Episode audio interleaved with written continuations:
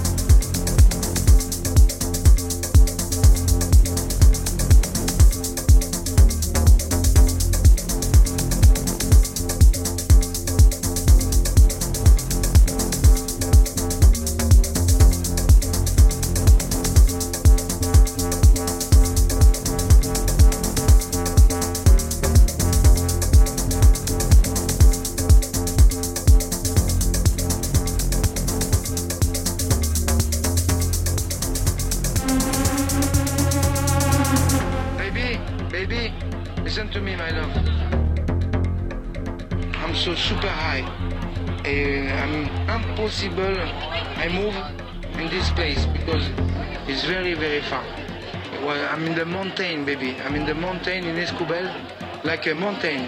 Trust me. And then I'm so